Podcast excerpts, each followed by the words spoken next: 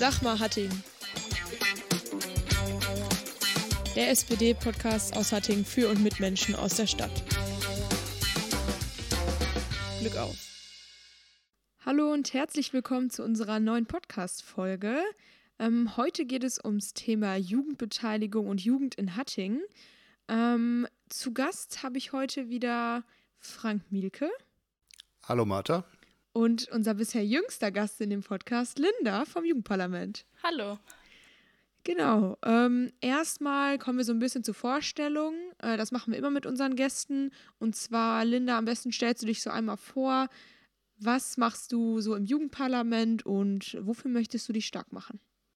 Ja, also erstmal, ich bin Linda, ich bin 16 Jahre jung und ich sitze im Vorstand des Hattinger Jugendparlamentes. Das ist jetzt das 10. Hattinger Jugendparlament. Und was ich da mache, ich bin in Ausschüssen vertreten. Also ich sitze da und höre mir an, was in Hatting alles so los ist und wie das Jugendparlament das auch unterstützen kann. Und freue mich dann auch in Projekten, die das Jugendparlament organisiert und auch veranstaltet, dabei sein zu können und dann mit zu planen und dann auch zu strukturieren und organisieren. Das hört sich auf jeden Fall nach einer spannenden Arbeit an. Ähm, was macht denn das JUPA noch so genau? Du hast jetzt so ein bisschen deine Rolle da erklärt, aber was konkret sind so die Aufgaben und Themenfelder, die ihr da aktuell bespielt? Also hauptsächlich und was dem Jugendparlament auch mit am wichtigsten ist, ist, dass einfach wir, die Hattinger Jugendlichen und die Kinder Hattingens unterstützen und dann auch diese Stimme von denen sind und denen dann auch unkompliziert die Politik in Hattingen nahebringen wollen und einfach auch Projekte mit Jugendlichen veranstalten wollen und denen einfach die Politik näher bringen. Und das finde ich klappt ganz hervorragend insbesondere Politik unkompliziert und einfach erklären zu wollen, ist ein, ein Riesenjob und ich glaube, das könnt ihr aus dem Jupe heraus manchmal viel besser, als wenn wir, die so wie ich zum Beispiel 57 Jahre alt sind und nicht mehr 16 Jahre jung. Was ich aber ganz besonders toll finde, ist ganz einfach die Tatsache, dass ähm, dadurch, dass das Jugendparlament ja auch einen Zulauf hat, dass es immer wieder funktioniert. Ein Beispiel davon bist du ja, dass man sich engagiert. Das ist ja was anderes als das, was man manchmal immer häufiger erlebt, leider Gottes, muss ich sagen. Das sind nämlich die Leute, die immer nur meckern, selbst aber keine Alternativen aufzeigen und sich auch nicht darum bemühen, das, was sie als schlecht empfinden, ändern zu wollen. Und deswegen ist die Linie, die ihr da vertretet, glaube ich, die einzig richtige und ich finde das richtig klasse. Macht bloß weiter so. Ja, das Jugendparlament ähm, ist ja auch eine sehr wichtige Institution in Hatting, die sich um die grundsätzlichen Wünsche von Jugendlichen hier in Hatting kümmert. Ähm, ich war auch selbst mal im Jugendparlament, also äh, ich war im neunten Jugendparlament, also genau die Legislaturperiode vor Linda. Ich bin umzingelt. ähm, mich würde nur noch mal interessieren, wie siehst du Hatting denn aus der Sicht einer Jugendlichen? Was müsste sich hier noch verändern? Also ich finde es immer schwierig, sofort auf den Punkt zu bringen, was man in Hatting verändern soll oder würde als Jugendlicher. Ich finde natürlich, dass Hatting sogar eine süße kleine Stadt ist, auch wo man sonntags irgendwie bummeln kann. Auch das Rehshop Carré ist schön und gut. Nur natürlich die Anbindung an irgendwie größere Städte oder sowas, das ist meiner Meinung nach nicht so ausgebaut und jetzt auch in den letzten Monaten hat sich das wirklich sehr verschlechtert, wo auch viele Jugendliche ins Jugendparlament gekommen sind und sich auch in den Schulen beschweren, dass das überhaupt nicht so weitergehen kann. Und da setzt sich das Jugendparlament auch für ein, dass das Veränderungen findet. Worum genau geht es denn da bei dem Punkt? Wir haben ja schon festgestellt, die S3 ist ziemlich entzerrt worden. Die fährt nicht mehr so, wie sie früher mal gefahren ist. Das ist mit Sicherheit ein großer Nachteil. Und wir haben ja bei dem, bei dem Busverkehr zum Beispiel in Hattingen einige wenige Bereiche, die wirklich Gewinner sind seit dem, seit dem neuen Fahrplan. Aber wir haben auch einige, die Verlierer sind und ähm, ein bisschen abgekoppelt worden von der Welt und auch von der Innenstadt. Wo seht ihr denn genau diese Defizite in dem Bereich? Gibt es da bestimmte Schwerpunkte?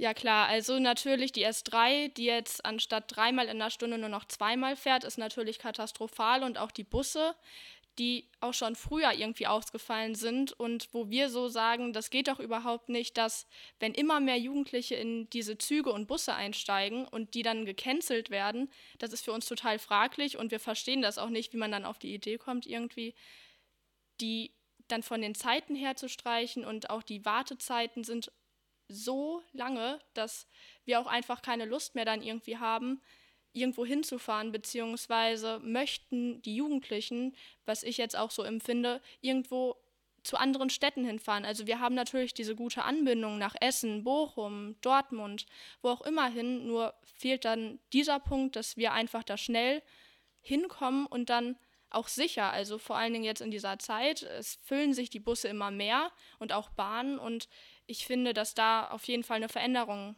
hin soll. Und ähm, das auch vor dem Hintergrund, dass wir ja vielleicht auch nochmal aus anderen Städten Leute zu uns locken wollen, weil wir haben ja hier bei uns auch was zu bieten. So, dass wir im Grunde genommen zwei Probleme haben. Auf der einen Seite die ausgedünnten Fahrpläne. Man kommt nicht mehr richtig zu dem Zeitpunkt, wenn man irgendwo da sein will, dahin, sondern muss unter Umständen schon Stunden vorher losfahren, damit es überhaupt passt, weil Anschlüsse sind ja auch nicht überall so passend. Und wenn dann noch Züge oder Busse ausfallen, dann ist ja das Chaos komplett. Und das Ende vom Lied ist, man ist ausgerechnet in Corona-Zeiten dann mit ganz vielen Menschen in einem Wagen drin und ähm, das ist ja in der heutigen Zeit auch nicht gesund. Aus dem Grunde haben wir da, glaube ich, ein Problem, was uns in Hattingen betrifft, aber was die Jugendlichen auch ganz besonders betrifft, weil die sind ja eigentlich diejenigen, die sehr mobil sein wollen. Ja, natürlich. Und was wir auch finden, wenn man jetzt darauf irgendwie reagieren würde, sind die Fahrradwege auch total unausgereift und es gibt keine richtigen, sicheren und vernünftigen Fahrradwege in Hattingen, beziehungsweise auch wenn man auf die Schulen drauf eingeht, sind da überhaupt keine Stellplätze, abgesehen jetzt von Gymnasium Holthausen, die einen Fahrradkeller haben.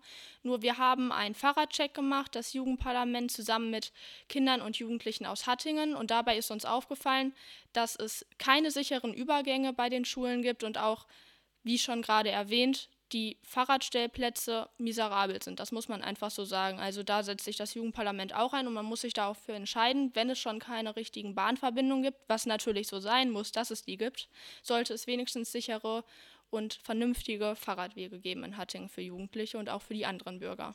Also ich merke schon, so richtig streiten werden wir heute nicht, weil genau das Thema, nämlich die Fahrradmobilität zu verbessern, die kann man sehr viel verbessern hier bei uns in Hattingen durch entsprechende Stellplätze, gekoppelt vielleicht auch mit Lademöglichkeiten im Bereich der Innenstadt, aber auch im Bereich der Stadtteile, wo man ja auch mit Fahrrädern hin und wieder wegkommen will. Aber interessant ist vor allem der Punkt auch in Verbindung mit den Schulen, weil das ist ja eine wirkliche Alternative. Und dann muss man ja mit dem Fahrrad auch irgendwo hinkommen, wenn man es abstellen will. Andere Städte sind da bedeutend weiter. Es gibt solche hochinteressanten und wie ich finde auch sehr pragmatischen Lösungen wie Pop-up-Fahrradwege, die man nur für einen bestimmten Zeitraum installiert, wo man nicht unwahrscheinlich viel Geld für Markierungen aufbringen muss, die dann dauerhaft auf der Straße sind. Einfach mal mit einfachen Lösungen, die man ja ruhig von woanders abgucken kann, die Probleme angehen, wäre eine Sache, die mir sehr gefallen würde. Und da können wir auf jeden Fall Punkte machen. Und das ist auch dringend erforderlich, wenn wir zum Beispiel die Erreichbarkeit der Schulen, wie du das gerade dargestellt hast, auch sicher machen wollen. Und gerade diese ganzen Punkte auch vor dem Hintergrund der Ökologie, was ja auch immer wieder ein Thema ist, gerade unter Jugendlichen, ähm, ist das ja sehr wichtig und es hat ja auch einen sehr hohen Stellenwert. Und ich bin der Meinung, wenn man da keine attraktiven Möglichkeiten schafft, dann kann man Jugendliche auch nicht wirklich gut dazu bewegen, sich, sich wirklich anders äh, fortzubewegen. Gerade vor dem Hintergrund mit Corona ähm, gibt es ja gerade das Problem der Schulbusse, das ja auch schon mal äh, anders thematisiert worden ist, ähm, da viele Jugendliche jetzt ja keinen Bus mehr fahren möchten, weil es eben so voll ist in den Bussen. Das habe ich heute Morgen noch erlebt. Ähm, Wäre das, wär das da eine Alternative, ähm, da noch die Schulbusse jetzt für bestimmte Zwecke auch noch auszubauen? Weil der regelmäßige ÖPNV stündlich und vernünftige Taktung sind sehr wichtig. Nur gerade, was da, denke ich, auch noch junge Menschen interessiert, ist gerade die Anbindung für, für sie an die Schulen. Einerseits durch die Idee der Radwege, aber andererseits natürlich auch durch die Schulbusse. Frank, kann man da auch was machen? Schulbus ist ein riesiges Thema. Auf der einen Seite ist es ja vollkommen unlogisch, was da passiert. In den Schulen gelten sehr differenzierte und teilweise auch sehr kleinteilige Schutzmaßnahmen. Da sind Standards gesetzt worden. Ob die alle so durchdacht sind und ob man damit zufrieden ist, ist eine Diskussion, die müssen wir mal zu einem anderen Zeitpunkt führen. Aber dann ist die Schule zu Ende oder bevor die Schule überhaupt beginnt, und bevor ich in diesen Bereich komme, von dem alle sagen, den müssen wir besonders schützen, bin ich dann mit einem Schulbus unterwegs und stehe quasi Nase an Nase da passen die Standards nicht überein. Das geht überhaupt nicht. Jetzt sagen die Verkehrsunternehmen, mit denen ich auch schon gesprochen habe, ja Leute, wir konnten uns nicht richtig darauf vorbereiten. All unsere Fahrzeuge sind draußen, All unsere Fahrer sind draußen. Wo sollen wir die neuen Busse hernehmen, die wir brauchen? Wo sollen wir das neue Personal hernehmen? Das Land antwortet darauf wieder, okay, wir stellen euch vorübergehend Kapazitäten zur Verfügung, aber dann liest man in der Zeitung, die werden nicht abgerufen. Also irgendwo stimmt doch dieses ganze System zwischen den Verkehrsbetrieben, zwischen dem Land, zwischen der Schulpolitik und der Verkehrspolitik nicht. Hier würde ich den Leuten, die letztendlich auf Landesebene das zu entscheiden haben, mal empfehlen, mal miteinander zu sprechen. Und wenn sie davon alleine nicht drauf kommen, dann müssen wir sie da einfach mal in diese Richtung bringen. Ja, damit haben wir ja das Thema Mobilität und gerade wie junge Menschen das sehen, äh, auch schon mal ganz gut abgearbeitet. Ähm, eigentlich in der Vorstellung, aber ich denke, das haben wir jetzt einmal sehr gut durchgesprochen und da haben wir jetzt auch, denke ich, gute Lösungsansätze gefunden und vor allem auch einfachere Lösungsansätze. Man muss sich es ja nicht immer so kompliziert machen.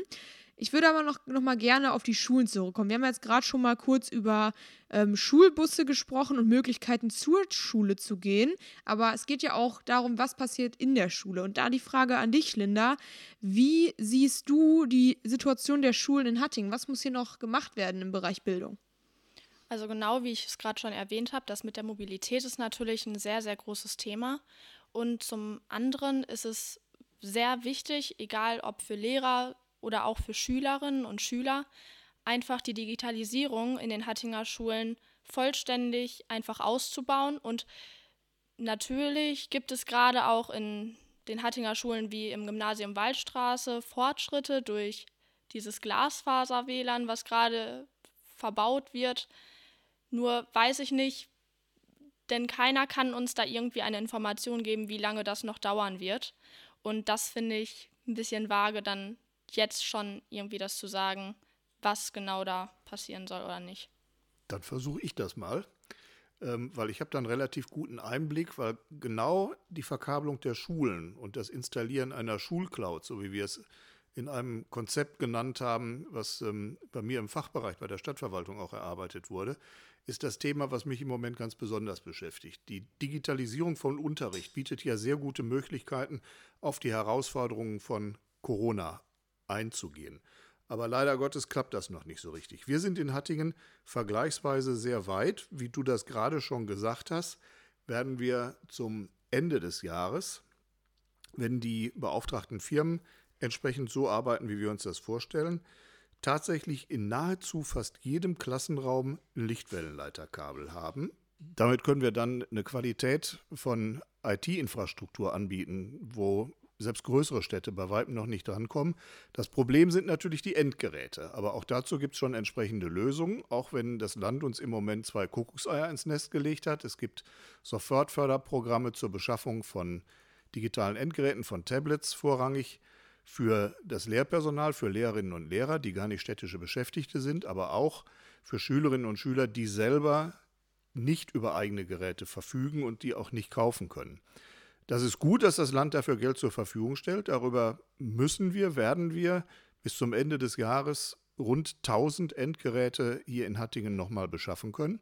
Das Riesenproblem ist nur, die Dinger müssen auch irgendwie gewartet werden und irgendwann muss man auch neue beschaffen.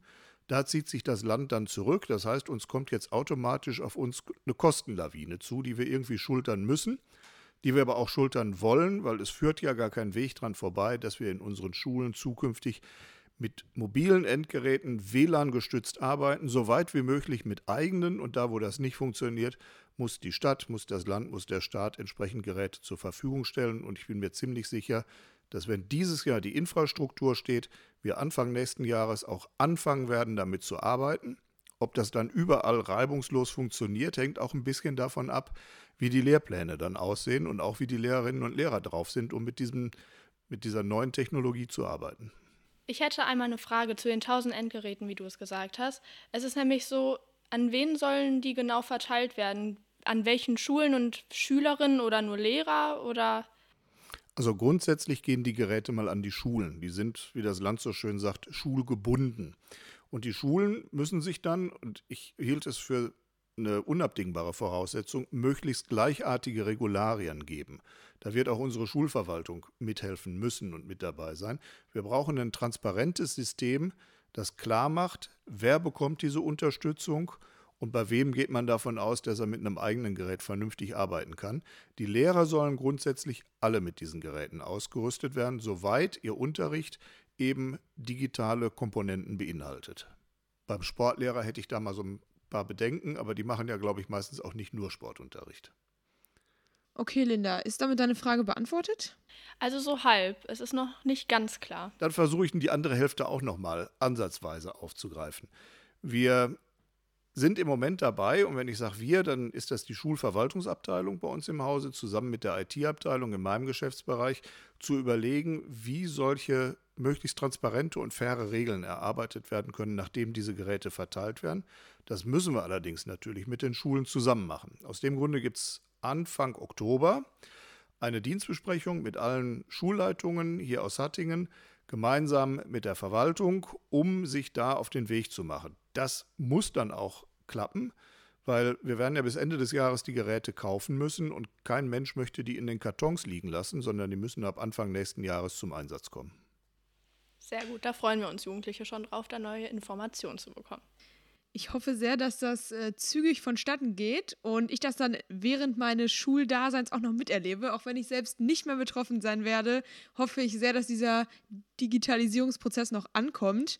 Ähm, dann würde ich jetzt gerne zum Thema Freizeit übergehen, weil nach der Schule hat man ja meistens Freizeit. Und ähm, da würde ich jetzt gerne einmal nachfragen, Linda, wie siehst du so die Möglichkeiten, hier in Hattingen seine Freizeit gut verbringen zu können? Also im Moment finde ich, dass die Jugendlichen nicht viele Entfaltungsmöglichkeiten hier in Hattingen haben, um generell ihre Freizeit echt schön zu gestalten. Vor allen Dingen, wenn ich jetzt auch aus der Jugend irgendwie so Themen oder Sachen aufgreife, die gefragt sind, ist das natürlich zuerst Disco, Kino, vor allen Dingen auch beispielsweise auch die Ruhrwiesen, die für Jugendliche als Schwimmmöglichkeit im Sommer auch da sein könnten, wo das Jugendparlament auch schon Pläne hat und das auch schon in die Politik bringen möchte, damit es jetzt bald auch schon wirklich da sein kann und auch umgesetzt werden kann. Also ich muss jetzt wirklich nochmal all denen, die zuhören, sagen, wir haben uns vorher nicht abgestimmt. Das kannst du ja auch bestätigen. Wir haben vorher auch noch gar nicht über das Thema gesprochen. Aber ich finde es faszinierend, weil wenn ich jetzt auch mal zu Martha rüber gucke, das sind genau die Forderungen der Jusos. Mehr Aufenthaltsqualität in den Ruhrwiesen. Ich habe vor längerer Zeit, ich glaube 2017 war das sogar schon mal in einem Interview, als ich gefragt wurde, wie das denn aussieht, wie man die Stadt an die Ruhr bringen kann, erzählt, dass es früher mal eine schöne Flussbadeanstalt hier bei uns in Hattingen gegeben hat und dass das eine tolle Sache wäre, wenn wir zum Schwimmen mal wieder in die Ruhr hüpfen könnten. Dass das schwierig ist, das wissen wir, das habe ich mittlerweile auch gelernt. Aber zumindest mit einer entsprechenden Aufenthaltsqualität an der Ruhr mal vernünftig chillen zu können und nicht immer ein schlechtes Gewissen zu haben, irgendwo rumzuhängen, wo man es eigentlich nicht dürfte, finde ich, ist ein Thema, das haben die Jusos wunderbar auf den Punkt gebracht und da haben sie auch absolut meine Unterstützung. Und wenn ich jetzt noch höre, dass sich das auch mit den Bedarfen deckt, die wir hier haben, dann haben sie ihre Arbeit ja noch besser gemacht und nicht nur einfach so eine Lösung da positioniert. Gut, ich bin gerade auch ähm, sehr glücklich damit, dass sich unsere Themen sehr mit denen der Jugendlichen decken, weil wir haben ja unsere Forderungen schon vor sehr, sehr langer Zeit bei den äh, Kreisjusos ausgearbeitet, seit anderthalb Jahren mittlerweile. Und ähm, da freut es einen natürlich immer zu hören, wenn das, was man macht, auch wirklich gebraucht wird. Und äh, wenn Frank da als Bürgermeister, als hoffentlich zukünftiger Bürgermeister auch noch hintersteht, äh, wäre das natürlich eine super Möglichkeit da wir ja gerade beim, beim Thema Freizeit schon so in den Bereich der Ruhrwiesen und Schwimmen gekommen sind, würde ich jetzt gerne auch zum Thema Schwimmen übergehen. Das ist ja, dazu hatten wir auch schon eine Folge, Frank. Ähm, aber mich würde das jetzt nochmal insbesondere aus der Perspektive äh, der Jugendlichen interessieren. Wie empfindest du die Schwimmsituation? Kann man da wirklich aktiv in seiner Freizeit was machen? Also im Moment finde ich es ein bisschen schade. Vor allen Dingen, wir haben die Schwimmmöglichkeiten hier in Hatting, jedoch nutzen wir die nicht. Denn das Hallenbad in Holthausen ist ständig geschlossen und da ist immer irgendwas, was irgendwie dazu führt, dass auch der Unterricht da nicht gemacht werden kann, aber auch der Freizeitspaß irgendwo nicht laufen kann. So, was natürlich nicht so attraktiv für die Jugendlichen ist. Natürlich aber auch das Freizeitbad in Holthausen, welches finde ich, zu lange geschlossen hat, beziehungsweise dann auch zu kurz geöffnet hat. Also, und dass da die Möglichkeiten, beispielsweise einfache Schwimmkurse dort zu machen, nicht gegeben sind und auch für, ähm, und auch für Jugendliche das einfach zu kurz kommt. Das Thema, das fasse ich gerne auf, weil das ist eins meiner Lieblingsthemen und darüber haben wir tatsächlich auch schon mal einen Podcast gemacht. Ich bin der festen Überzeugung, wir müssen in Hatting zwei Linien verfolgen. Auf der einen Seite müssen wir die Schwimmmöglichkeiten, die du gerade angesprochen hast, den Bestand sichern. Und zwar muss der Bestand so gesichert werden, dass man ihn auch vernünftig nutzen kann und dass er auch so nutzbar ist, wie wir es fürs Vereinsschwimmen, für das Schulschwimmen, vielleicht sogar bis hin zum Spitzensport, aber auch für solche Dinge wie Wassergymnastik und für Schwimmen-Lernkurse nutzen können.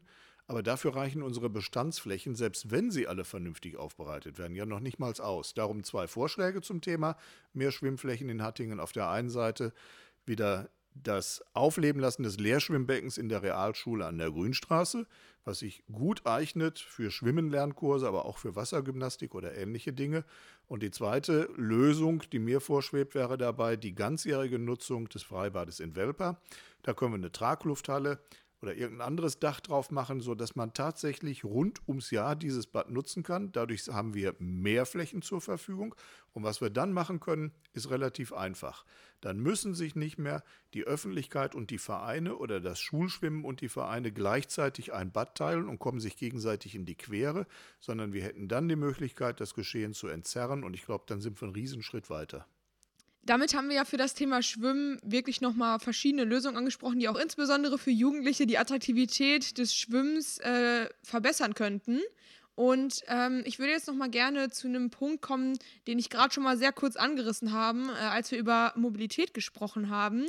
Ähm, da habe ich ja schon mal kurz den Bereich der Ökologie anklingen lassen. Mich würde nochmal interessieren, wie du dir, Linda, an wirklich ökologisches, umweltfreundliches Hatting in Zukunft äh, vorstellen würdest. Ja, da kann ich, glaube ich, auch für mich und das ganze Jugendparlament sprechen, denn es ist nämlich so, wir als Jugendparlament sind wirklich in der stetigen Planung für mehr Umwelt, egal in Hatting Innenstadt oder auch außerhalb. Beispielsweise haben wir durch die Jugendkonferenz, die im letzten Jahr stattgefunden hat, sehr, sehr viele Ideen für die Politik gesammelt, die wir jetzt in diesem Jahr einfach wieder erneuern und fragen, was ist denn jetzt passiert? Was wurde denn genau gemacht? Wir beispielsweise haben Insektenhotels an den Ruhrwiesen verteilt und die kamen auch sehr gut an. Und da hoffen wir, dass wir jetzt auch in der nächsten Zeit da echt gut mit weitermachen können. Genau der richtige Weg, denn ähm, anders äh, als bei einer Corona-Pandemie werden wir, glaube ich, nie einen Impfstoff gegen den Klimawandel finden. Aus dem Grunde müssen wir da selber irgendwas unternehmen. Und neben den großen Schritten, wie zum Beispiel der Energiewende, muss man ganz viel im Kleinen machen. Und das sind zum Beispiel solche Aktionen wie Insektenhotels an den Ruhrwiesen. Aber was, glaube ich, ganz wichtig ist, man muss auch hartnäckig dabei bleiben und immer wieder kontrollieren und einfordern, dass die Dinge auch umgesetzt werden und dass sowas nicht im Alltag verloren geht.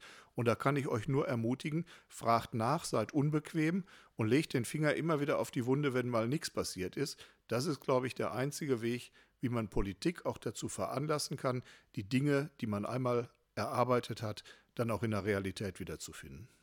Genau. Und was wir auch aus der Jugendkonferenz, das war ja auch eine große Veranstaltung mit über 100 Leuten und Jugendlichen, dass wir einfach daraus auch als Jugendparlament mitgenommen haben, es interessieren sich echt viele Leute für die Politik, können es aber noch nicht so wirklich ausleben und das versucht das Jugendparlament auch mitzugeben, wie ich gerade schon erwähnt habe. Und das erfährt oder das und das kriegt man auch nur durch so kleine Schritte, wie du es gesagt hast, hin. Und da möchten wir auch wirklich mit allen Jugendlichen anpacken und da wirklich etwas verändern. Linda, du hast jetzt schon super die Beteiligungsmöglichkeiten angesprochen, die ihr als Jugendparlament bietet. Ähm, ich würde aber da noch gerne einen Schritt weitergehen und mich fragen, wie man Jugendbeteiligung generell weiter stärken kann. Wir hatten zu Beginn der Folge schon mal generell über die Organisation und die Arbeit des Jugendparlaments gesprochen. Aber für mich wäre auch interessant zu wissen, wie kann man das Jugendparlament noch weiter fördern und noch weiter in die Politik wirklich mit einbeziehen, damit man auch Inhalte besprechen kann und als junger Mensch aktiv mitreden kann? Ja, also da gibt es viele Möglichkeiten, die wir versuchen auch als Jugendparlament weiterzubringen. Vor allen Dingen, wenn ich jetzt gerade ein Beispiel bringen kann, die U16-Wahl findet gerade an allen Hattinger weiterführenden Schulen statt. Und die hat gestern gestartet, am Montag, und die geht bis nächste Woche. Und da werden zahlreiche Jugendliche erwartet, beispielsweise aus dem heutigen Ergebnis, was man vielleicht auch schon sagen kann, es wurden rund 75 Prozent Wahlbeteiligung an der Holthausener Schule gemessen. Und das finde ich echt schon cool, dass sich auch so viele Hattinger Jugendliche dafür interessieren und dann auch wirklich aufhorchen, was kann man machen. Und ich finde durch solche Aktivitäten wie U16-Wahl oder generell auch die Kommunalwahl, die jetzt ab 16 ist, wo auch viele Schülerinnen und Schüler zur Erstwahl gehen, finde ich das schon echt cool. Und da versuchen wir als Jugendparlament da wirklich das zu unterstützen. Aber 75 Prozent ist ja ein wahnsinniges Ergebnis an Wahlbeteiligung. Also das macht natürlich Mut. Da kann man ja nur hoffen, dass sich das auch fortsetzt und auch bei zukünftigen Wahlen, bei Kommunalwahlen, Landtagswahlen, Bundestagswahlen, Europawahlen und was wir nicht alles zu wählen haben, dass dieser Effekt sich dann auch noch da wieder abzeichnet.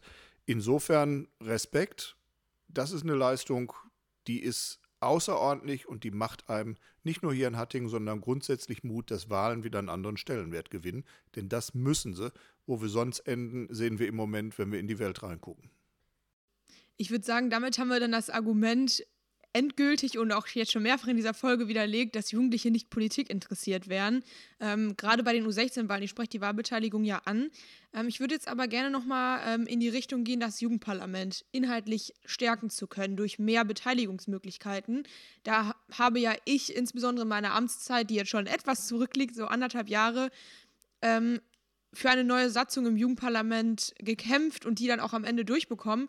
Mich würde da interessieren, wie da die Umsetzung ist und ob es da auch noch Möglichkeiten gibt, das auszubauen, ob ihr trotz der neuen Satzung Probleme damit habt, euch noch weitergehend einzubringen und eure Anträge dann auch wirklich durchsetzen zu können. Ja, also natürlich, und da wäre ich auch schon noch drauf gekommen. Es ist nämlich so, wir als Jugendparlament wollen wirklich in den Ausschüssen mitreden und somit auch die jugendliche Meinung der Hattinger Jugendlichen und Kinder wirklich weiterbringen. Denn ich finde, um jetzt auch noch mal ein Beispiel zu bringen, der Seniorenbeirat und der Integrationsrat ist automatisch schon da drin und wieso nicht auch die Jugendlichen? Die Frage kann ich dir auch nicht beantworten, weil ich finde, es ist selbstverständlich, dass es so ist. Die Satzung, die letztes Jahr neu gemacht wurde, war wirklich dringend nötig, dass das mal ausgemistet wurde, dieses alte Geschehen und das Ganze auf neue, auf realistische Beine gestellt wurde. Aber es reicht nicht, meiner Meinung nach. Es reicht nicht.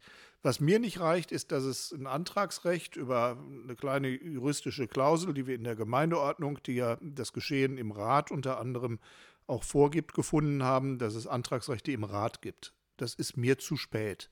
Die Sacharbeit, die wirkliche qualifizierte Arbeit am Thema, die findet in den verschiedenen unterschiedlichen Fachausschüssen statt.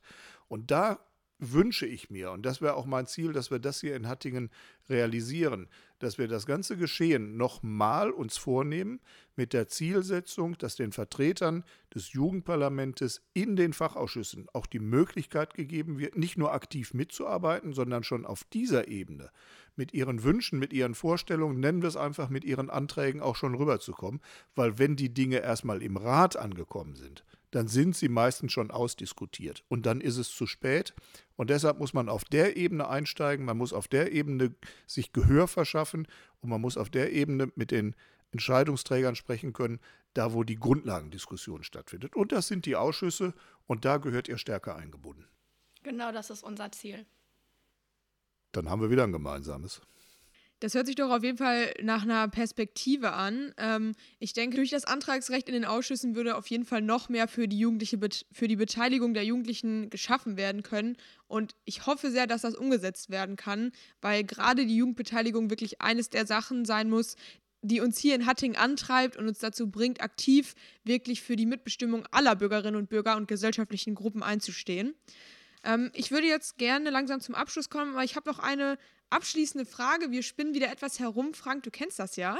Ähm, Linda, erstmal vielleicht an dich. Wie würde dein ideales Hunting für junge Menschen in Zukunft aussehen? Ich finde, auch wenn ich jetzt nur gefragt bin, ist es bei vielen Jugendlichen so, weil ich das auch immer wieder höre, einfach, ich zähle es jetzt einfach auf, das ist auch jetzt die Essenz aus dem Podcast, was wir gerade alles gesagt haben. Also eine gute Anbindung des öffentlichen Verkehrs. Was natürlich auch heißt, dass das für jeden finanzierbar ist. Das finde ich auch ein ganz wichtiges Thema, was auch in, im Jugendparlament echt heiß diskutiert wird und was wir auch schon an die Politik weitergegeben haben. Dann natürlich Entfaltungsmöglichkeiten für Kinder und Jugendliche, beispielsweise an Ruhrwiesen oder Kino, Disco, was auch immer. einfach, dass auch Jugendliche Zeit für sich haben können nach der Schule und auch generell in ihrem Leben. Dass es auch heißt, dass man Sportaktivitäten immer weiter fördert und dass das auch erhalten bleibt. Sowie auch, was ich auch noch sagen möchte, die Jugendhäuser. Die sind nicht so populär für die Hattinger Jugendlichen. Jedoch sind die trotzdem gut besucht. Und ich finde, oder das Jugendparlament findet auch, dass die gut erhalten bleiben sollen und dass es immer ein Thema sein soll, was da drin passiert und wie die gefördert werden sollen. Ja, Frank, dann würde ich die Frage auch an dich weitergeben. Wie stellst du dir das ideale Hatting für Jugendliche vor?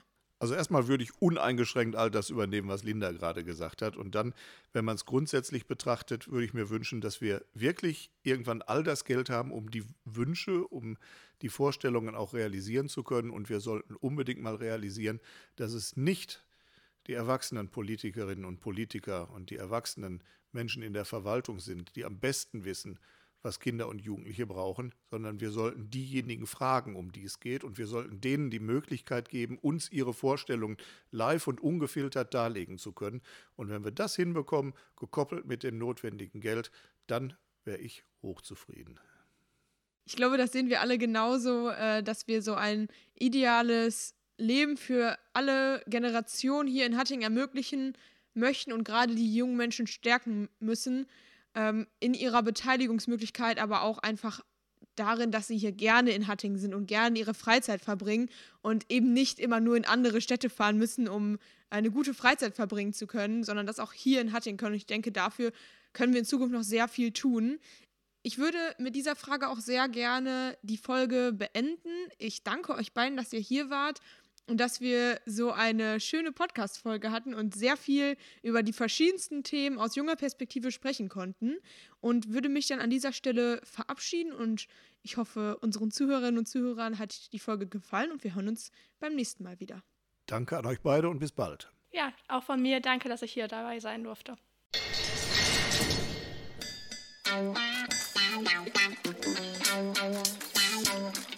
Sag mal, Hatting der SPD-Podcast aus Hattingen für und mit Menschen aus der Stadt. Glück auf!